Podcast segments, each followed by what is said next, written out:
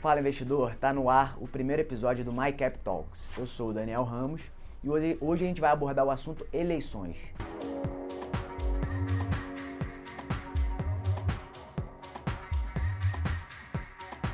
Lula eleito, temos um novo presidente e eu tô aqui com os analistas da corretora, a Júlia Monteiro, Olá. André Ferreira, e eles vão desbravar esse assunto pra gente. Cenário eleições, temos um novo presidente eleito.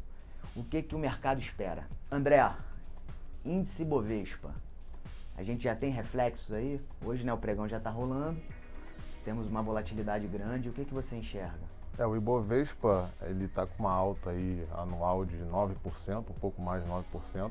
É importante até destacar, até o que a Júlia falou em cima do capital estrangeiro, a gente mantém desde o início do ano um fluxo positivo, né? Sim.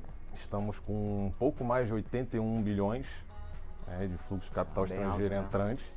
E isso é importante para a gente entender que o estrangeiro ele não está preocupado em quem vai ser o, o presidente. Sim, É, ele está vendo o quê? Oportunidade. claro. Então, se ele vê oportunidade, a gente tem que entender que nossa bolsa pode estar descontada, né? E a gente fica com uma emergente interessante tanto em 2022 quanto em 2023. Sim. E aí, quando a gente traz para o cenário gráfico, né, a gente vê que desde agosto a nossa bolsa ela vem bem lateral, ou seja, um movimento de consolidação ali entre os 115 É, mil tá pontos. num, num range, né, ali. né? Isso. 115 com 106. E aí, em agora em outubro, que foi justamente esse período eleitoral aí, o, o mês né, da votação, Uhum. que a gente conseguiu romper essa barreira e chegamos a 120 e 500. Ou seja, o, o Ibovespa buscou o alvo né, da compra e tem espaço, na minha visão, para continuar esse movimento. Eu vejo como oportunidade ainda. Sim. É, Júlia, só pra gente, é, enfim, desmembrar um pouquinho mais, né? É, cenário Lula, o que que você vê de fato, né? Enfim, que pode ser de setor mais atrativo, menos atrativo? O que que pode ter uma resposta mais imediata, uma resposta mais de longo prazo? Então, se a gente pegar como histórico, uma vez que a gente ainda não tem o plano de governo dele, nem os ministros, a gente tem uma força muito grande no setor de educação, porque ele realmente é, foca nisso, inclusive foi falado várias vezes durante a, a campanha, porém sem um viés ainda assertivo, assim, no sentido de nós sabermos qual a taxa, quais seriam as expectativas. Mas a gente já vê um reflexo disso na Bolsa. É um novo velho governo. O novo velho governo. Porém, é, eu cito ainda mercado cíclico, ou seja, mercado interno, e isso também não tem só a ver com o governo dele, tem a ver com realmente, porque a gente elevou a taxa de juros antes, a nossa bolsa está super descontada, inclusive o varejo, e a gente vê novos planos emergenciais que aumenta o- a capacidade de consumo da população. Então, isso também é um reflexo. Sim, seja de um ou de outro presidente, mas como foi o Lula, a gente está falando especificamente do Lula. E o segmento imobiliário, que ele também tem historicamente é, linhas de crédito oferecidas especialmente e prioritariamente por bancos estatais, e aí leia-se mais Caixa e Banco do Brasil, mas a gente também está falando de incentivos de BN10, não só para crescimento de infraestrutura. É, como deveria, talvez, ideologicamente, inicialmente, ele foi criado para isso. Porém, a gente já viu que em outros governos não só seria isso, mas a gente vê grandes oportunidades no setor também de infraestrutura e justamente porque o Tarcísio ganhou também em São Paulo, Sim. que é uma, um grande campo É eleitoral. do país, é, é né? é, São sabe Paulo que é lá. motor. Então, assim, não dá para dissociar, as coisas não são dissociadas aqui. Não existe, assim, um presidente isolado, não existe um Brasil isolado, nem um uma bolsa isolada. Existe Claro. todo um caminhar, um baile, enfim, a ser entendido. Eu acho que é o que o mercado espera, né? Uma relativamente pacificação e, enfim, que seja abordado de fato os assuntos.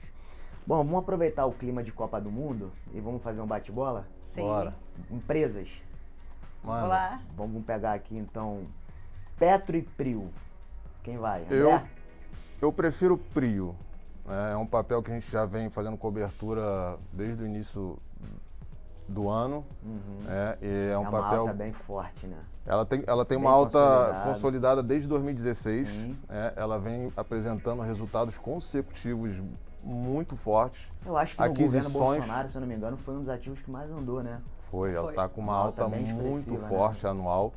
e ela tem as aquisições dela aí eh, em andamento e eu acho que ela vem fazendo bem o, o dever de O casa. papel deve subir o quê? Nos últimos dois meses, mais de 50%. né? Sim, sim, ela está com uma alta muito forte esse mês, inclusive é uma das maiores altas da, Sim, a gente estava com carteira. 26 há, há pouco tempo, talvez tenha tido algum É, não- ajuste. Não sei se tem alguma É, oscilação, mas mas, isso gente- também, então, assim, desculpa só para complementar, é porque realmente, como ela fez várias aquisições, ela consegue minimizar e, e diluir os custos e despesas, né?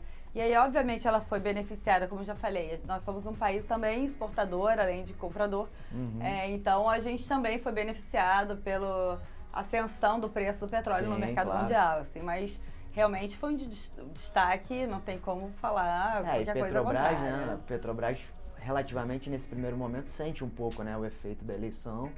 né, vai ter essa volatilidade maior, né? Ela entrou no risco estatal, né? Sim, esperando que o existia Bolsonaro uma expectativa fosse. de privatização, que agora se reduz, né? Tanto que esse rompimento do Ibovespa ali importante foi com o Sim, Petrobras, né? No dia 3 de outubro ali, ela e o Banco do É Brasil. muito relevante no índice, né? é, tem É, um peso é muito grande ali. Falou em Banco do Brasil. Vamos lá, Júlia. Banco Então. do Brasil e Bradesco. Infelizmente, Banco do Brasil saiu da nossa carteira, como a gente já tinha falado mês Eita. passado. É- Queridinha, é, hein? nossa queridinha, mas É continua sendo, talvez, quem sabe. É, mas nesse momento de elevado risco, a gente optou por incluir Bradesco, Uhum. apesar de já ter saído o resultado do Santander com maior elevação de PDD, provisionamento, a gente sabe que existe um grande número de famílias endividadas. Em contraponto, a gente vê que existe também um menor número de desemprego, maior número de pessoas informais. Ou seja, a gente entende que os bancos vão continuar entregando elevadas margens e retornos aos acionistas ou, enfim, clientes, como, como queira. É, então, é importante ter na composição da carteira, porém, nesse momento, a gente acha que é melhor sair do risco estatal e qualquer Claro, interferência, até porque a gente não sabe efetivamente ainda quem seria o ministro da, da É, ainda, a gente ainda Fazenda, não tem né? nome nenhum anunciado, É. né? Então, relativamente, o mercado Esse risco tem que ser imputado na na, empresa. apreensão e, enfim. Bom, pessoal, é isso. É, espero que vocês tenham gostado. Acompanhe a nossa carteira, né? É, A nossa carteira aqui é administrada por eles. E estamos juntos aí em breve num próximo capítulo. Tchau, tchau.